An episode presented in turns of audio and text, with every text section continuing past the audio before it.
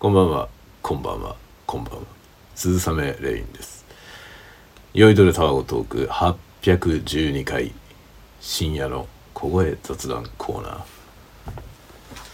さてさて今日はちょっと趣向の違う趣向の違うと言ってもこの内容自体は何も変わりませんがちょっとですね趣向の違うものを飲もうと思います。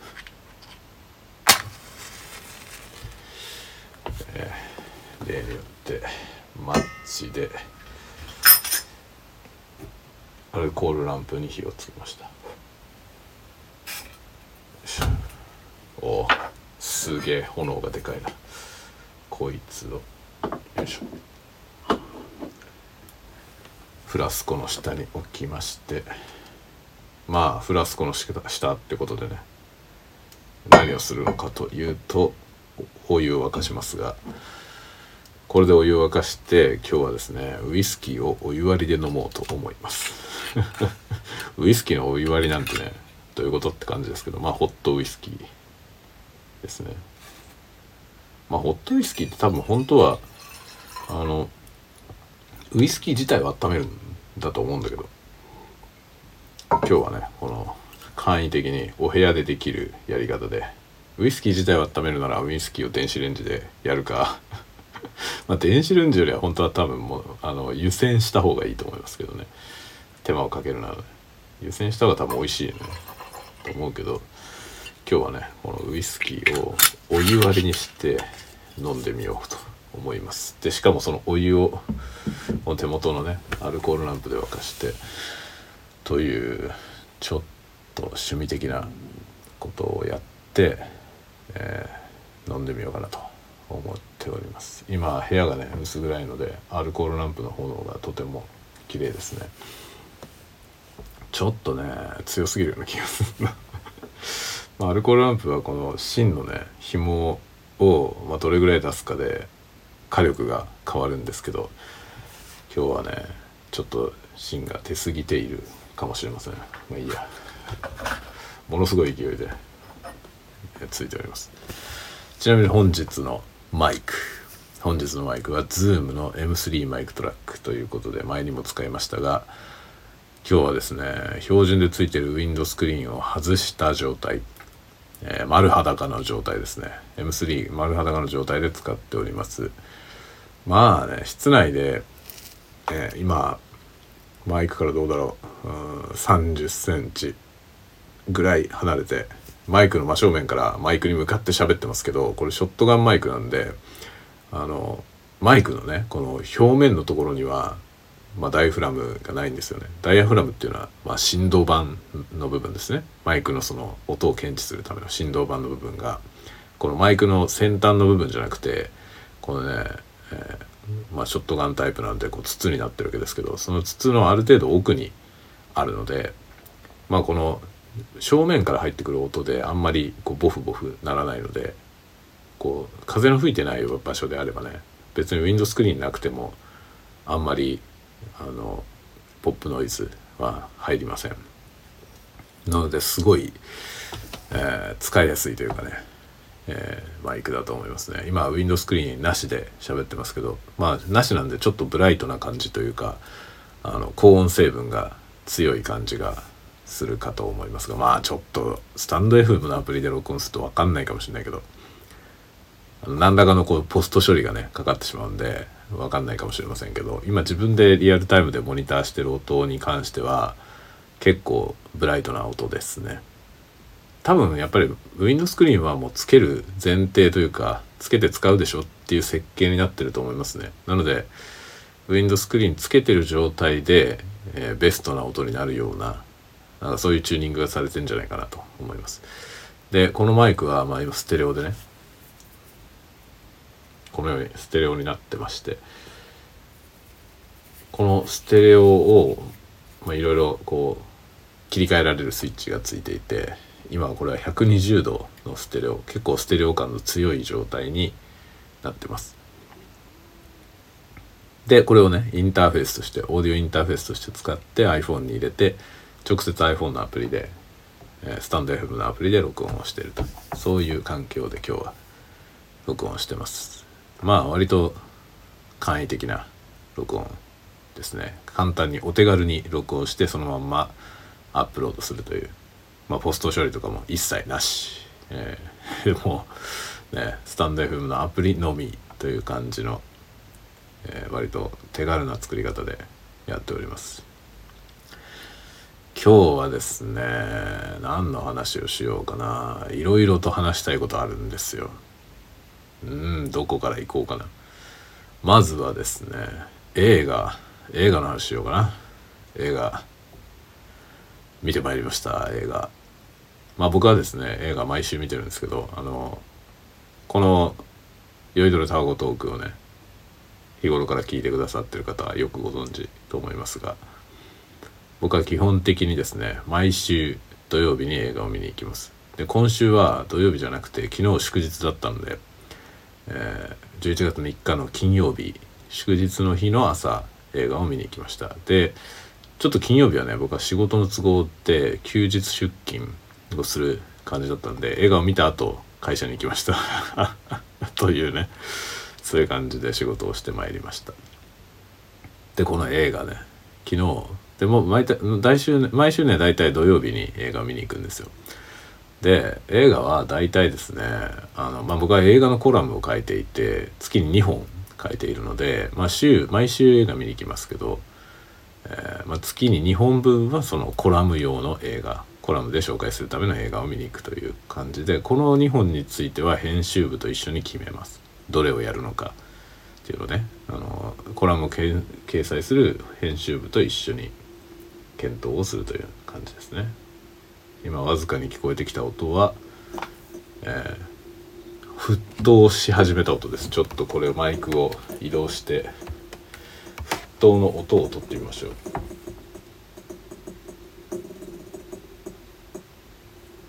すごいですね。沸騰してきました。僕の音は今僕の声は今マイクの背中側に行きました。よいしょ。ちょっとさすがに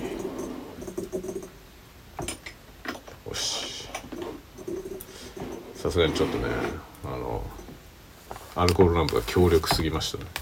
ちょっと待ってね。よいしょ。マイクを元の位置に戻しまして。でもうあらかじめねウイスキーを注いだマグカップキャンプ用のねステンレスのマグカップ。普段のあのウイスキーのグラスだと割れちゃうと思うんで熱湯を注いだら。これでねあの熱湯に耐えられるマグカップを使います。でこれ熱湯をねここに注ぐわけよ。そうするとさこれがねホットウイスキーになるじゃん。ということでこれを飲もうと。うわーめっちゃいい匂いするな、えー、使ったのはアイリッシュウイスキーバスカー。アイリッシュウイスキーにお湯を注いでお湯割りにしました。ホットウイスキー。うん。ああったまるねこれは。うまいね。やーうまいですね。ホットウイスキーです。まあホットウイスキーってお湯割りじゃんって多分。お湯割りはホットウイスキーじゃねえよっていう人もいると思いますけど。いいんだよ。あったかいウイスキーだよ。お湯で割ってるから薄いけどね。薄いとはいえ結構僕ウイスキーを入れたんでそれなりの濃さのホットウイスキーができました。うんうんうまい。っていうかこのウイスキー温めた方がうまいな。温めた方がうまいなこれ、今今までねオンザロックオンザロックかストレートで飲んでましたけど今日初めてお湯割りにしてみたらこれうまいですね。お湯割りこれすごい回りそうだな。めちゃくちゃ美味しいな。デカめのマグカップにいっぱいあるけどね。大丈夫かなこんなに飲んで。うん。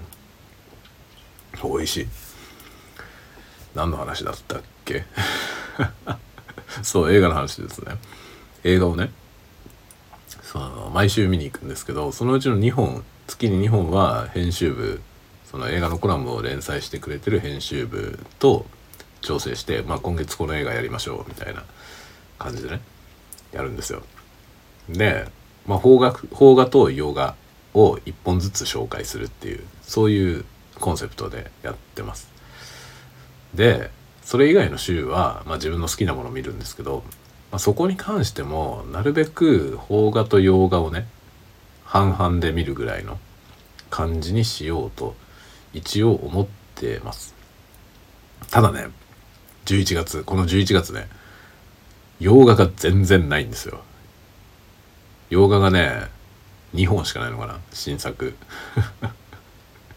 こういうこともあるんですよね。その月に新しく公開される映画のその用法のバランスっていうのがねなんか大きく崩れる時っていうのが、まあ、たまにあるんですよね。でそういう時はまあしょうがないんで邦画ばっかり見たりとか洋画ばっかり見たりとかなることもあります、まあ、でもどっちかに偏んないようにね。なるべくいろんなの見るっていうふうにしてますね。で特にそのね編集部から言われてるやつじゃないやつ。その原稿にする前提じゃない作品を見るときにあのねなんか見たいものがねこれを見たいっていう作品がある時はいいんですけどない場合はもう適当にタイトルで選びますね。どんなのか知らないやつを。いきなり見に行く。っていうね。それが割と楽しくてやってますね。なんかねあの僕ねその全然知らない映画を見るっていうのを札幌に引っ越してきた時に始めたのよ。それまでもしょっちゅう映画見に行ってたんですけど、まあ、1日に3本見たりとかしてたんですよ。その関東に住んでた時もね。してたんですけど大体見たいもの見てたんですよね。で札幌引っ越してきてから、まあ、しょっちゅう映画見に行っててでとりあえずレイトショー毎日見るみたいなことやってたんですね 最初の頃ね引っ越してきたばっかりの時は本当にね週に34本映画見ててあの夜ねしょっちゅうレイトショー見に行ってましたね映画館に。でそんなしょっちゅうね見たい作品なんてそんなたくさんないわけですよ。なのでその差し当たり見たいものがない日もあるのよ。でそういう時は映画館に行ってその時一番近い時間のやつとか見るとか をねやってました。上映時間が一番近いやつ見る。みたいな。適当な時間に行って。で今から見るんだったらどれかな？みたいなんで。まあそうすると全然知らない作品だったりするわけですよね。でそういうの見るっていうのをやっててそれですげえ面白いっていうのに出会うこともあるのよね。であとねシリーズものの途中の作品とかをそういうので見て前提も何も分かんないじゃない。でその前提も何も分かんないで見ることの面白さっていうのもあってね。何これって思いながらこれどういう作品なんだろうなって思いながらね。でそのシリーズの途中の作品でもちゃんと前提を説明してくれるやつもあるんですよ。これはこういう世界観の話でで前作まででこうなって今作はここからの話だよみたいなそのね前提をちゃんとやってくれてからスタートする作品もあって、まあ、そういうやつは見ててよくわかるわけですけどそうじゃないのもあるんだよね。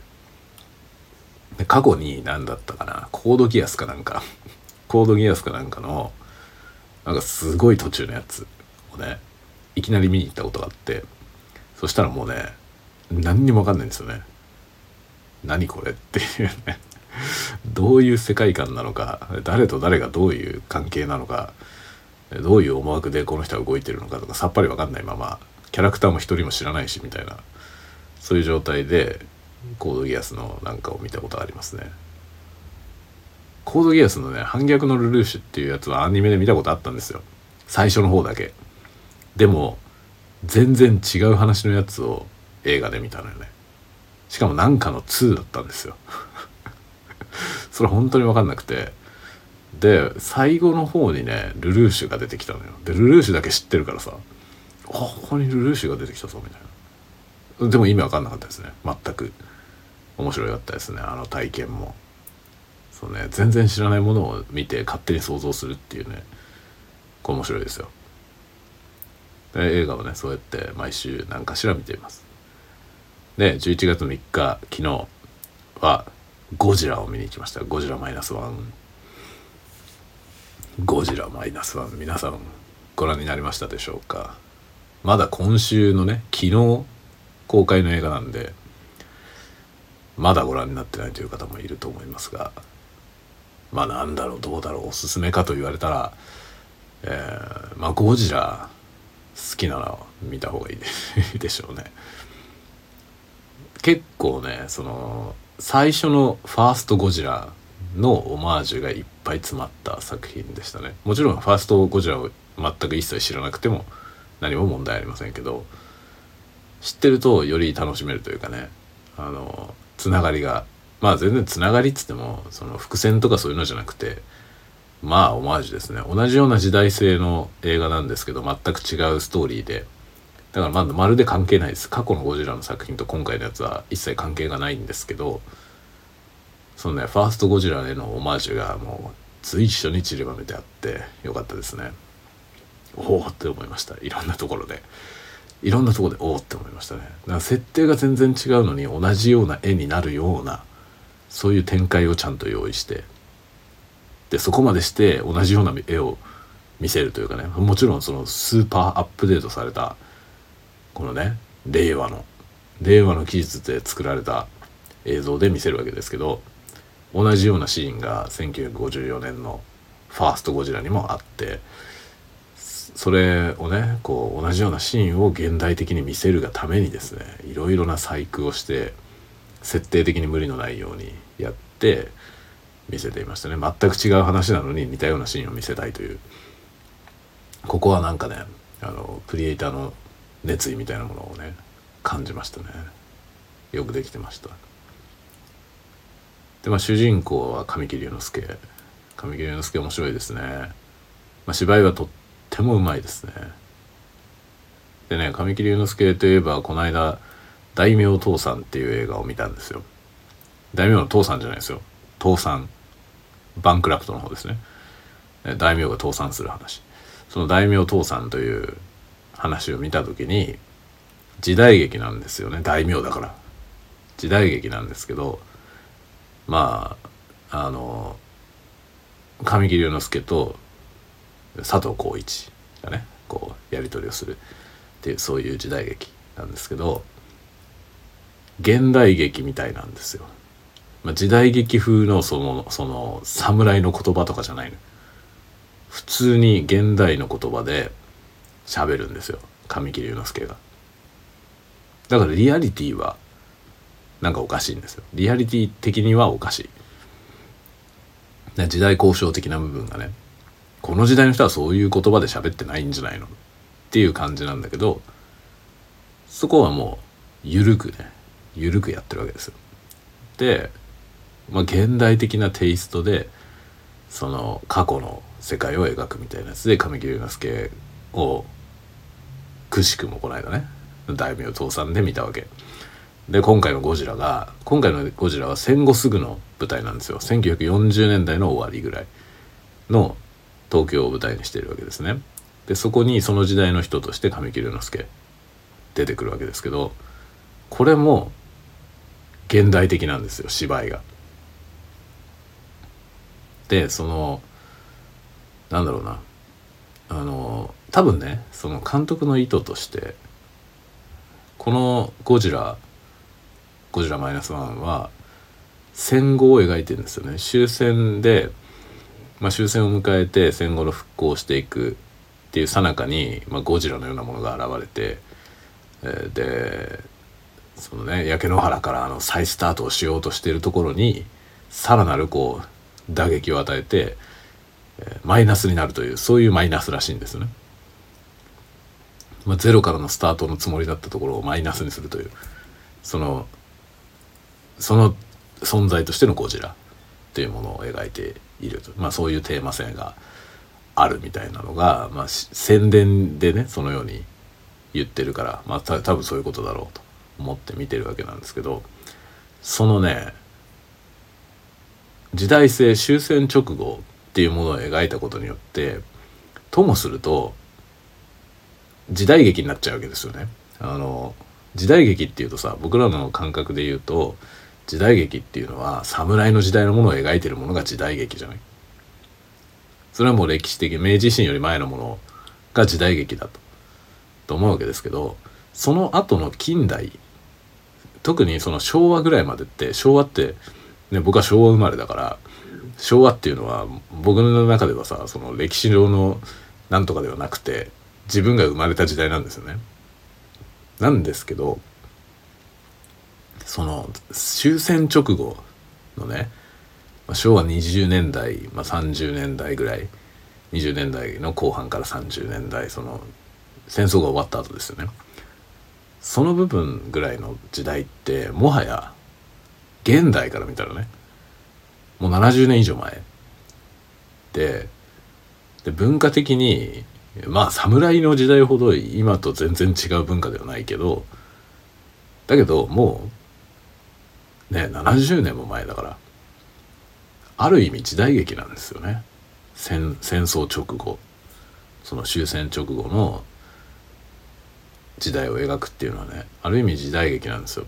でそれを時代交渉をちゃんとやってその当時の風俗その当時の文化言葉みたいなのでやると時代劇になっちゃうわけですよね。その現代の人たち、まあ、我々も含め我々よりもっと低い年齢の人たちから見た時に自分たちの世界とあまりにも隔絶したものになってしまって予想予想事になっちゃうんですね。一言要はつながりのない話。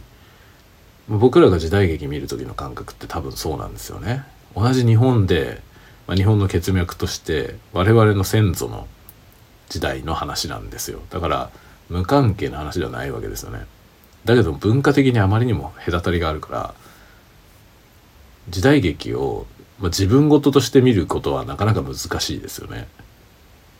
でこれが近現代になってくると少しわかるかなって気持ちになりますけどそれでもなおねその例えば平成の時代を描いているのと昭和の初期を描くのとっていうのはやっぱり大きな隔たりがありますよねそこら辺に。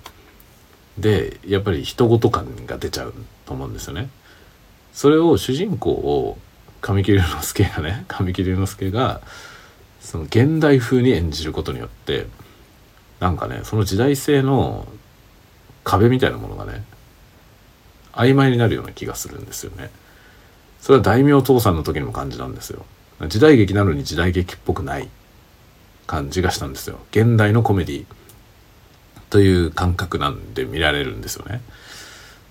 でそれが新鮮だなと思ったんですよその時。で今回の「ゴジラ」を見たら神木隆之介マジックというか彼がそのね侍言葉じゃないで昭和初期の言葉でもない現代風のセリフで喋ることによって一気にねその他人事感がなくなるというか我々の話と地続きになってくる感じがすんのよね。それがすごいなあと思いましたねリアリティを多少犠牲にしてその時代的リアリティをね多少犠牲にしてその時代性がちょっと揺らいでしまうんですけどそれによって今の人にとっても自分ごと感で見られるようになるというかその一部分にそういうものを入れる。そのそれ以外の部分はちゃんと時代交渉してるわけですよね。もちろんそのえー、なんだろう家の作り戦後のね復興の時の家の作り縁側があってでその縁側があってというか、まあ、縁側もあるしその玄関の玄関からその家に上がるところの段差がめっちゃでかいとか。今時ね玄関で靴脱いでそのよいしょって上がるような家ないじゃない。玄関のその靴を置くところとそのそこを靴脱いで上がるところって本当に数センチしかないですよね。下手するとバリアフリーとか言って段差がないような家もあると思いますけどあの段差ってあんな低くなったのって割と最近なんですよね。昭和の初めの方の家っていうのは結構段差ありましたよね。何しろ玄関は土間でよいしょって上がるのが普通だったよね。でそれももう今多分知らない人も多いと思うんですよ。そんな家に住んだことないっていう人もね多いと思うんですけどまあ、そういうその時代交渉的なところは、ま、ちゃんとやってるわけですよ。ちゃんとやってるんだけど服装とかね、まあ、ちゃんとやってるんだけど随所にその現代的な要素がさりげなく入ってるわけでそれによってなんかねその他人事感を軽減してるなっていう感じがしましたね。なかなか面白いですね。でヒロインは浜辺美波。これ何なんですかねこの現象は。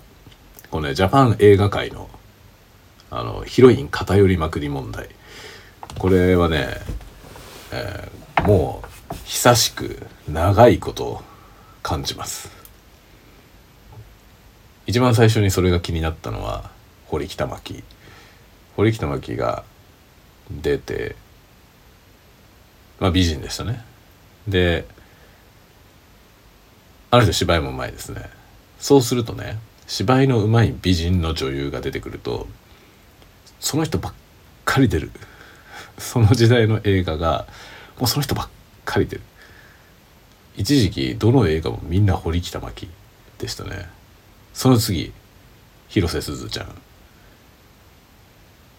海町ダイアリーあたりから広瀬すずいいなと思って見ていたらどれもこれも広瀬すず。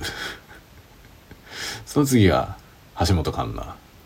橋本環奈ももうどれもこれも橋本環奈。思いませんか？なんかねで浜辺美波ですよ今は。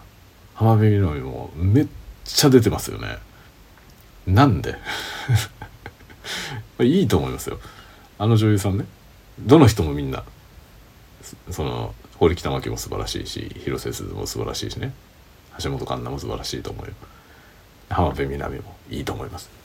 だけどね出過ぎだよ。そのね、この間「新仮面ライダー」浜辺美波でしたよね。今回もね「ゴジラ」浜辺美波。いいよ。いいけど他にいないのかっていうね。他にいないのか問題。このねなんかだからほんとねこれがすごくね偏りを感じるんですよ。特にその若いヒロインを演じるタイプの女優さんのそのね固定化率がひどいのよ。本当に。固定化されすぎ問題。で今回ね「ゴジラマイナスワンには安藤サクラが出ておりますね。安藤サクラも出過ぎ。だけどこれはねわかる。安藤サクラ出過ぎ問題はわかります。なぜならあの役ができる人がほとんどいないからですね。他にいないのかって言われた時にいないよね。ででもね浜辺美波ポジションはいそうな気がするんだよね。そこそこ芝居ができる綺麗な人だったらいいんですよ。ヒロインっぽい人であれば。安藤サクラポジションはなかなか難しいんですよね。相当上手い人じゃないとできないからあれ。でこの間「バッドランズ」って映画見ましたけどバッドランズもあの安藤サクラだったんですよ。まあ面白かったですよ。まあ面白かったしやっぱりいいですね。芝居が非常にうまいですね。であのポジションはなかなかできる人がいないなっていうのは分かります。あれは難しいとても。で浜辺美波とかもいいすごいうまいけどあれはなんか他にもできる人いそうな気がするんですよね。似たようなことができそうな人。でなんかもっと新しい人をね出してきたらいいんじゃないかなと常々思うんですよねでその先にステップアップしていくそのヒロインポジションの人はね次の領域にステップアップしていくっていう風にして、まあ、だんだんシュートしていくといいのかなと思うんですよね。で似たような映画似たような映画のヒロインを片っ端から同じ人にやらせるとなんかねそのつながってない世界観がにつながりを感じてしまうからやめた方がいいと思うんですよね。一時期のカンナとかもそうでしょ。橋本環奈が出てない映画の方が少ないぐらいのさ。もうどれもこれもカンナだったじゃない。もうだからそれもねいいけどいいんだけどさあの女優さんは僕は別に好きだしね嫌いじゃないし、まあ、そんな好きでもないけど 橋本環奈は別にあまり好きではないけどまあでもいいと思うんですよ別にね。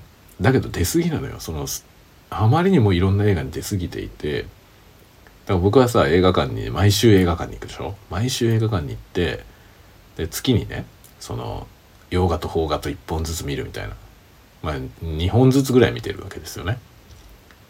でそうするとさまあ下手するとねちょっと極端に言えば毎月橋本環奈の映画見るんだよ。違う映画なんですよしかも全部。そのくらいの勢いなのあの毎月っていうのはちょっと言葉のあやですけどね。そんなに本当に毎月なのかって言ったら毎月ではないけどだけど印象として毎月ぐらいの勢い。あれまた出てるぞ。あれまた出てるぞみたいな。そういう感じなのよね。これはさその作品にとっても女優さん自身にとってもあんまりいいことじゃないんじゃないかなって気がするんだよね。だからそれはね本当に僕はなんか結構感じますね。広瀬すずとかは僕は結構好きなんですよ。その橋本環奈は別にあんまり好きではないけどもう嫌いじゃないけど嫌いじゃないけどそんな積極的に好きでもないんですけど広瀬すずは積極的に好きなんですよ。だから広瀬すずは見たいの。見たいんですけどあまりにも出過ぎだと思うのよ。あれもこれもそうじゃんっていうさ。確かに僕はね好きな女優さん見たいですよ。見たいけどあのそんなにいっぱいじゃなくていいの。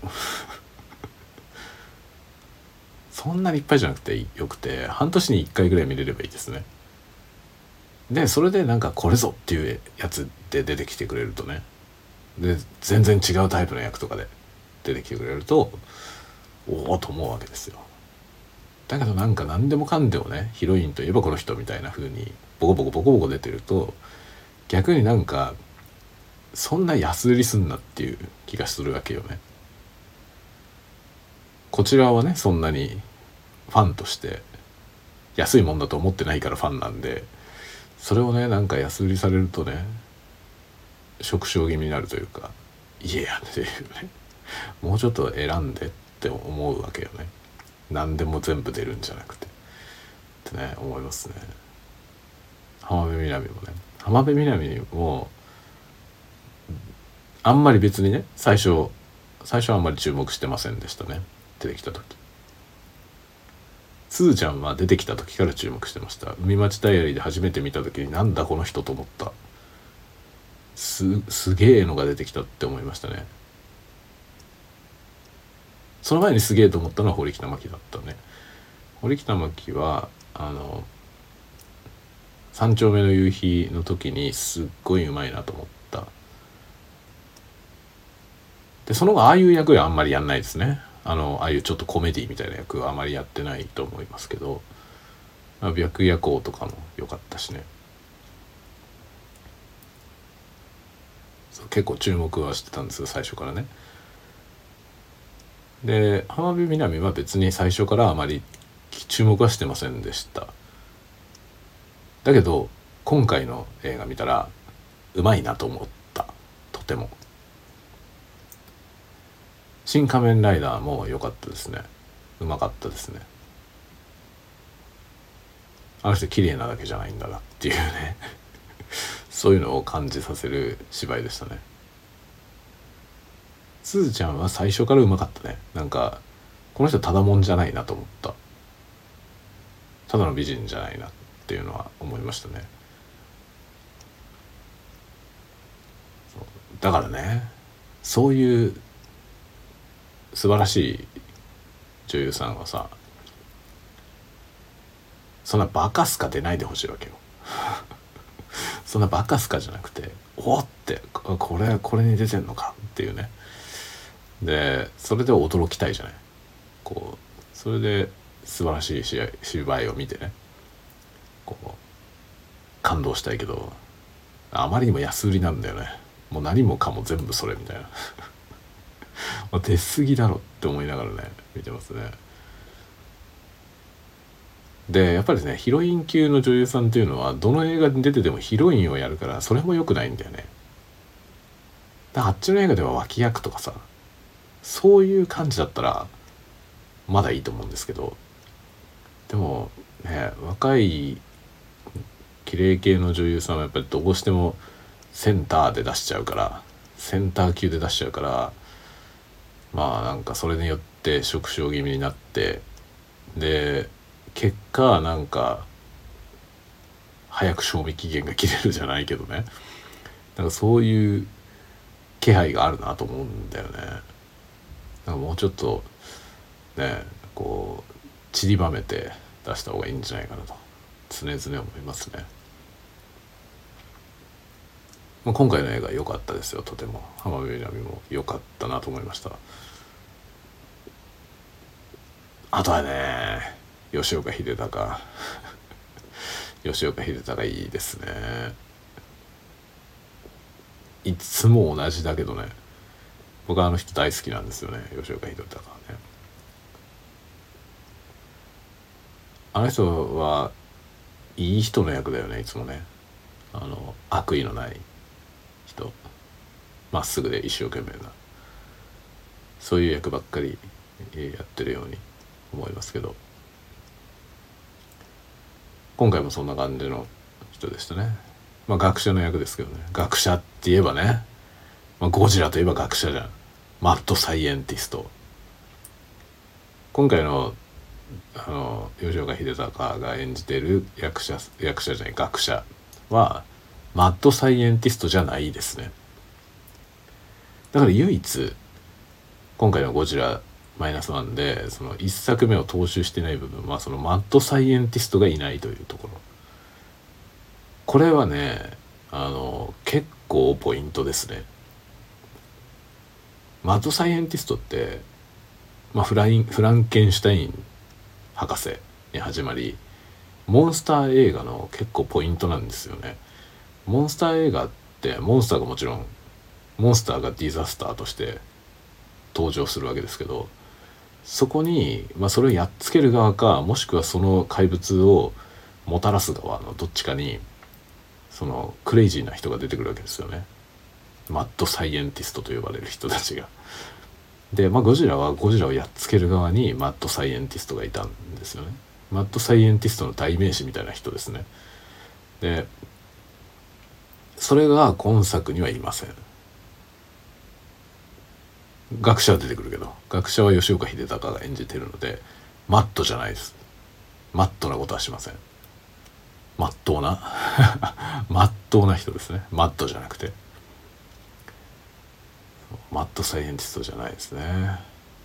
マッドサイエンティストなんだよね。あのオキシジェンデストロイヤー。ね、僕ら本当にゴジラを知っている人々からするとオキシジェンデストロイヤーはもう有名だしそのオキシジェンデストロイヤーのようなものを発明するのがマッドサイエンティストですね。でマッドサイエンティストはその、まあ、ヒーローものなり、えー、怪獣ものなりモンスター映画の割と、えー、なんだろう重要なねエポックなキャラクターですねちょいちょい出てきますいろんなとこに。でオキシジェン・デストロイヤーはマッドサイエンティストの代名詞みたいな武器。武器というかまあそのマッドサイエンティストが発明する何か。ですね。とんでも何か。というね。で今回はそのママッド部分がないのね。マッド部分はなくなっていてでもまあ科学者が登場し科学の力で何とかする。でねこの部分がゴジラとしてアップデートされてないことは若干気になるんですよね。ゴジラってあのまあ反戦とか反核核兵器ですねのメッセージを込めた映画ですね。でまあ終戦直後の日本が、まあ、襲われるわけですけどゴジラそのね水爆実験によってその海底でね暮らしていたゴジラの住む場所はなくなったとかでその放射能を浴びたことによって変異してしまったというねその人間の愚かな行いによってああいう怪物が生まれそれがまあ報いとして人々を襲ってくるとというね報いですよ。そのそういうなんかモチーフとしてのゴジラ。であるわけなんですけどやっぱりそのゴジラってやっぱり1954年ファーストゴジラはね1954年っていうのは高度成長よりも前の時代ですね。でその時代の、まあ、ジャパンがそういうねその反戦反核まあ核に関してはやっぱり日本はねあの被爆国唯一核兵器を使用された側の国というねそういう立場であるし核の恐ろしさを誰よりもよく知っている国民であると思いますね。で結構その1954年のゴジラっていうのはその核の恐怖っていうものをストレートに描いていたと思うんですけどこのゴジラに対して科学の力で勝つというのがね近代科学の力でゴジラに勝つというのが一つまあポイントであると思うんですね。でこれはその後のゴジラもずっとそうなんですよ。高度成長の頃のねあの1984年に「ゴジラ」っていう作品がありますけどあのゴジラが新宿に現れてその新宿でねゴジラをやっつける作品ですけどまああの新宿でやっつけるというか三原山に連れてって伊豆大島のねで三原山の河口に落っことしてやっつけるというそういう話なんですけどその1984年版のゴジラも科学の力でやっつけるんですよね。スーパー X っていう宇宙船みたいなやつ UFO みたいな新兵器が登場してねここら辺がなんかね象徴的だなと思うんですよね。その戦争とか核核兵器みたいな人間のその愚かな産物によって地球環境を汚染したことによってああいう化け物が生まれるわけですけどそれをやっつけるのは科学であるというそこがね時代性を反映してるなと思うんですがこの部分が今に至るもうアップデートされてない気がしますね。なんとかして結局科学の力で勝つんだよね。で割とそのねゴジラっていうのはなんかその反戦反核と同時に科学に希望を託すというかさその科学に対しては割とこう希望を抱いている未来を抱いているという部分が感じられるんですけどでも核兵器って科学の産物なんだよなっていうね。で特に昨今はねその原子力エネルギーがに対するねその懐疑的な視点がね高まっている。まあ高まらざるを得ないような事件がありましたから。それによってまあ原子力エネルギー自体がねその平和利用ですけどそのそういうものにすらこう懐疑的な目が向けられているというこの最中にですよ。やっぱり科学で戦うんだっていうね。まあ時代性がねその舞台設定が戦後すぐを舞台にしているからって今回の作品に関してはそうだと思いますけど僕はねなんかね科学っていうものは今そんなに希望を持ってね描いていいもんなのかむしろその地球環境の汚染であるとかってことはよく言われてますよね。で SDGs とかいうことも言われているんですけどそのことを反映した上でゴジラのようなものと対峙した時どうするのかというところがなんかその詰め切れていないんではないかなという気がしますね。作り手の中で。そこがね若干気になったんですよね。いろんなものがアップデートされてそのいろいろな解釈がアップデートされて新しいタイプのゴジラ。ででもゴジラっていうのはもともとその人々のね愚かな行いに対する警鐘であるし、まあ、ある種の開墾であるし反省であると思うんですよね。でそういうテーマをちゃんと掘り返して今回のね「あのゴジラマイナスワンでは掘り返したと思うんですよ。それをしっかり掘り返してあれが現れるようなねその結果になったその行い人々の行いの方に原因がある。我々は自分の振る舞いを見直せねばならんというそのメッセージ性を改めて浮き彫りにしたってことは素晴らしいと思うんですけどそれを今2020年代の我々2020年代令和のね我々が描くときにそのゴジラをやっつける方法が科学であるというそれは果たしてどうなんだろうというねのは思いましたね。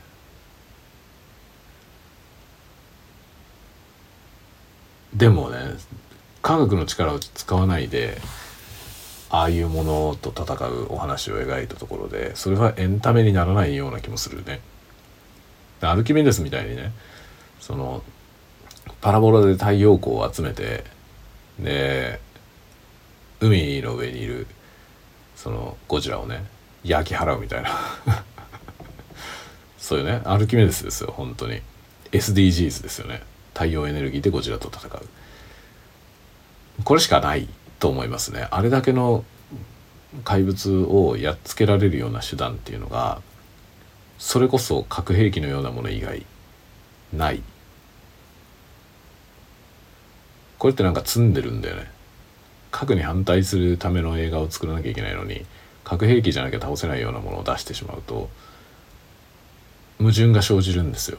結局そこの矛盾が生じてそれを葛藤するみたいな話になるともはやそれはエンタメではなくなるんですよね。だからもうなんだろうねある意味ゴジラというコンテンツはエンタメとしてもはや成立しないものになっている気がしますね。で今回ほんとねこの「ゴジラマイナスワンを読見ていろんなことを考えましたいろんなことを考えさせられる映画っていうのは僕はいい映画だと思います。それだけで。映画としての完成度がどうとかそういうことじゃなくてそれはねもう全部置いといていいんですよね。映画を見た後にそれまで考えてもみなかったようなことをその見た人がね考えるようになったとしたらこれこそが一番の映画の功績であると思いますね。その映画は素晴らしい。もう内容がどうであれ素晴らしいと思いますね。なんか考えさせられることがねできたっていうのはもう最大の成功だと思います。だからもうそういう意味で僕は今回の「ゴジラマイナスワンは素晴らしいと思う。僕は今まで考えたことがなかったようなことを考えましたこの映画を見てね。ででももうエンタメの限界だなと思いました。あの生き物は倒せない。あの生き物は倒せないし、うん、あれを倒すと矛盾を抱えることになりますね我々はゴジラを倒すための手段でまたゴジラが強くなるあれと戦う術はもはやない ないと思いますね。で「シン・ゴジラ」っていう映画がねちょっと前にありましたけど「シン・ゴジラ」はエンタメだったんですよ。あれにはそんなテーマ性は、まあ、あまりなかったね。そのゴジラが本来持っていたメッセージみたいなものはだいぶ薄められていました。どっちかというとエンタメ映画でしたね。で見せたい絵を見せる見たい絵を見見るというね見たい絵を見るために行くそういう意味でまあ派手な絵がいっぱいあったし、えー、見たい絵は見れましたね巨大なゴジラがそこにいる。あたかもそこにいる。それは素晴らしかったと思うけどそこに本来のゴジラが持っていたメッセージ性みたいなものはまあなくはないけどだいぶ薄まっていたと思いますね。でもゴジラマイナスワンはそのメッセージの方に着目してメッセージを色濃く暴き出したというかね。ゴジラってこういう話だったよね。でここのこの問題意識ゴジラの最初のゴジラですね最初のゴジラに含まれていたこの問題意識というものは今なお有用だよねっていうことを突きつけたと思いますね。なんですがテーマ性なそのゴジラが持っていたテーマ性は今なお問題意識は今なお有用なんですけれども有効なんですけれどもそのゴジラを倒した手段。こっちはもはや現代では通用しないと思いますね。その問題提起をしたんだけどねゴジラに対してのね。ゴジラというものがあの我々のね今の現実に見ている我々のに対して反省を促す映画であったと思います「ゴジラマイナスワン」なんですけど反省を促されると同時にそういう問題提起をしたこの映画のクライマックスがあれなのはどうなの？っていうのは 思いました。なのでつまりアート作品として問題提起はしたんだけどその問題に対する回答の提示がおかしいんだよね。矛盾してるんですよ。でも矛盾せざるを得ないんですよ。なぜなら問題は提起したけれどもゴジラをやっつけなければならないからですね。だからこのこのテーマであの映画をきちんと終わらせようと矛盾なく終わらせようと思ったらゴジラによって滅ぼされるしかないですね。要するにゴジラを倒せなかったという結末しかありえないと思いました。本当に。そうしないと矛盾を抱えるんですよ。あれは倒せないんだよ。その我々が否定すべきものを持ってしないと倒せないと思いますね。ゴジラによって反省を流されてやはり否定すべきだと思ったそれを用いない限りあれを倒すことはできない。ということはもう絶望なんですよ。僕らにもたらされたのは絶望。何の希望もありません。あれを倒すことはできない。あれを倒すと矛盾をさらに抱えることになりますね。そしてさらに強力な次の答えが現れることになる。いずれにしてももうね八方塞がりなんですよ。僕らは。深い映画でした。非常に。これがね制作者の意図がそうかどうかは知りませんよ。僕は勝手に受け手として解釈しました。そのように。あれは絶望。そこに希望はない。ゴジラはね本当に面白いですよ。そういうテーマ性だなと思います。今はもうね問題提起すべきものはいっぱいある世の中はもういくらでも問題が溢れているからね。だけど解決ができないんですよ。でアートはねアートは別に解決する必要はないんですよね。アートは問題を提起すればいいのでそれはできると思います。アート作品で。問題提起することは。だけど解決策が提示できないから本当にね絶望的な作品しか作れないね。我々は矛盾を抱えたままやっていくしかない。アーティストも矛盾を抱えたままやっていくしかなくなりますね。で多分繊細なアーティスト鋭敏な感覚を持ったアーティストは自分の中に矛盾を抱えて生きていられなくなるでしょうね。そして自殺してしまうような人が大勢いる。そういう時代なんじゃないかなっていう気はしますね。矛盾を抱えたまま生きていくのは辛いですよね。しかしね矛盾を抱えた生き物なんですよ人間っていうのは。わがままだし利己的だと思いますね。仕方ないんだよね。もうそこに立脚するしかないですよね多分ね。そういう前提に立ってね我々は矛盾しているのだという。前提に立つしかないんではないか。そんなようなことをね思わされましたよ。本当に。この「ゴジラ」という映画「ゴジラマイナスワン。いやいい映画でした。いろいろ考えさせられました。そして監督のフェチも爆発してます。監督が見たかったものは描かれている感じでしたね。これが見たかったんでしょうっていうシーンがありますね。だからあれですね「あのシン・ゴジラ」とはまた別の方向に「シン・ゴジラ」も監督の見たいものが表現されていたなと思いますけどそれとはまた違う方向にうんあるな。この監督が見たかったのはこういう絵だろうなっていうものは見れたなと思います。それもある種喜びではありますね。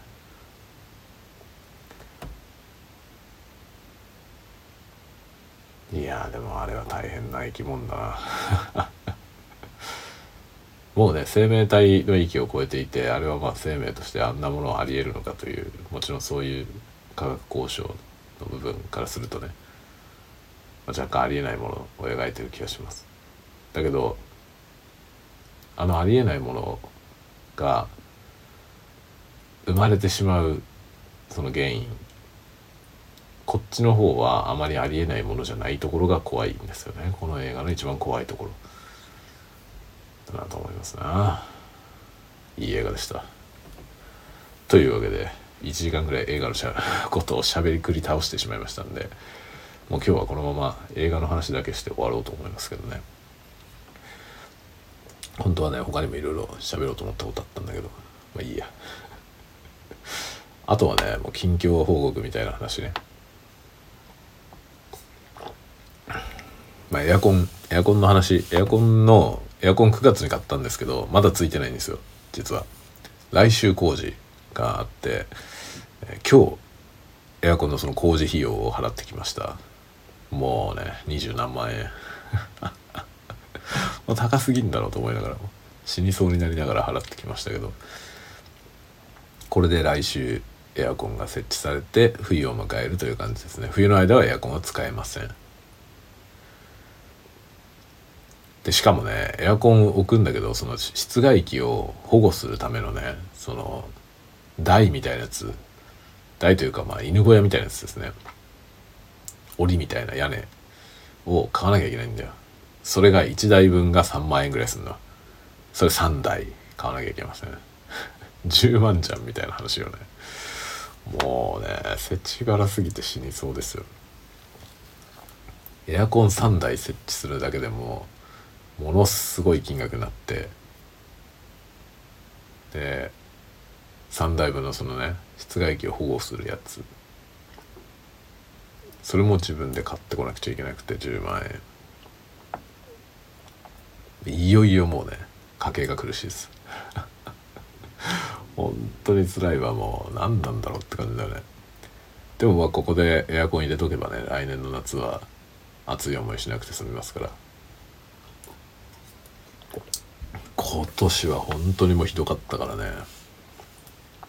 寝れないし全然寝れないしまあ在宅で仕事しててね仕事になんないしみたいなことがいっぱいありましたからね。その辺がクリアになるだけで来年はだいぶ過ごしやすい生きやすいことになると思います。まあそのための投資だと思ってねなんとか頑張りますよ。でも投資っつったってね70万ぐらいかかったんじゃないか。エアコンつけるだけですよ。エアコンつけるのに70万ぐらいかかったよ多分。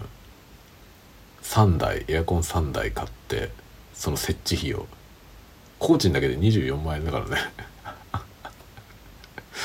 もうねどうすればいいんですか本当に。もうどうしようもどうしようもありません本当に。という感じでね。まあちょっとねこれからコンテンツ制作とかも本腰を入れてやっていこうと思うし、まあ、小説もね久しぶりに書こうと思っております。そのためのねいろいろ参考文献とかも買ってきたんですよ。あのね構想したものがあったんだけどその構想しているような話が本当に可能なのかっていうことをねいろいろ調べてるうちにどうやら僕が思っていたような話とちょっと違ってそこの分野をもうちょっと勉強していったらですね構想していた内容では成立しないことが見えてきて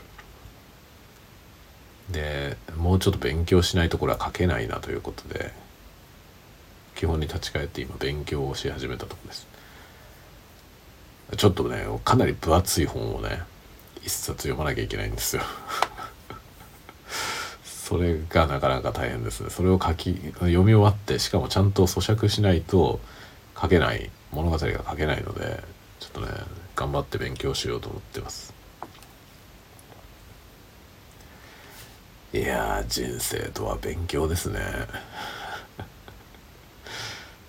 まあ僕はあんまり勉強するのは嫌いじゃないからさ全然苦にはなんないんだけど。だけど大変ですね。それをやらないと作品が書けないからね。小説って大変だなと思いますね。ほんとねなんだろうあの費用対効果みたいなねことを考えたら小説を書いても全くもって儲からないからダメだね。あのそうじゃないものを書いた方がいいなと思いますね。もうね労力がもうバカになんない。その一本書くためのねその短編であってもですよ。短編であっても一本書くために勉強しなきゃいけないそのことの多さがね本当にね相当な労力をかけて勉強しないと作品を書くまでのところに至らないわけですよね。コスパが悪すぎて 本当にねコスパが悪すぎるなと思いますね。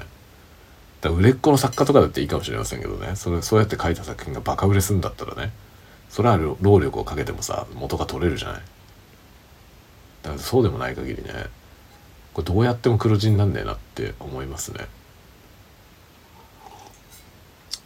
で今までに書いた作品でもなんかその取材にものすげえ時間かかってるとかさあるんですよ。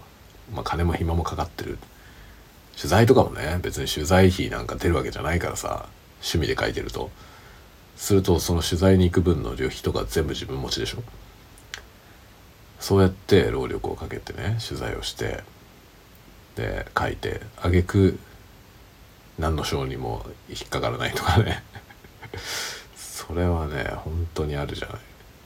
で結局ね一次選考に通るとかはあるんですよ。一次選考に通ったりとかなんかその対象じゃない賞をもらったりとかね。っていうことはあるんですよ。過去に。経験値としてはあるんですけど。意味ないんだよな結局。そのそういう評価って、まあ、ある種の評価は頂いてるわけですけど。そこ止まりだとね何ももらってないのと何も変わんないんですよね状況的に。それそれじゃ意味ないんだよなっていうとこなんですね。だそこそこの先に行けないっていう状態はねもう本当にここら辺が限界だなという感じですね、まあ、僕の限界はこの辺なんだろうなと思っております。まあ次はまたね、えー、ぼちぼちとなんか書いてみようかなと思ってるとこですけどまたね書くのに勉強しなきゃいけないんだよね。うんざりするほど勉強しなきゃいけないと思います。めちゃくちゃわかんないからね。なんか構想してた話に必要な学問があるんですけどその学問に関する理解が僕は浅すぎて、うん、ちゃんと分かってないと書けないよっていうとこですね。だからそこのそういうものを専攻で勉強してる学生ぐらいのレベルには、まあ、並ばないとちょっとそれを題材にものをかけるようなレベルにはなんないよねっていうことですね。みんなよくやってるなと思う。小説書いてる人たちはほんとよくやってるなと思うよね。ほんとねまあみんな勉強家だよね。そうそれがほんとすげえなと思う。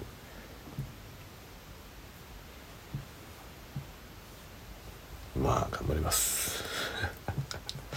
というわけで今日はほとんどゴジラマイナスワンの話をしましたがまたいろんな話をね創作の裏話とかもちろんしていこうと思うしいろいろな来週あたりもねまたなんかいろいろ予定があるんでその辺の話とかも動きがあればいろんな話をしていこうと思いますのでまた次のタワごともねこれに懲りず遊びに来てくださいませ。ではではではまた次回のタワゴトークでお会いしましょう。おやすみなさい。おやすみなさい。おやすみなさい。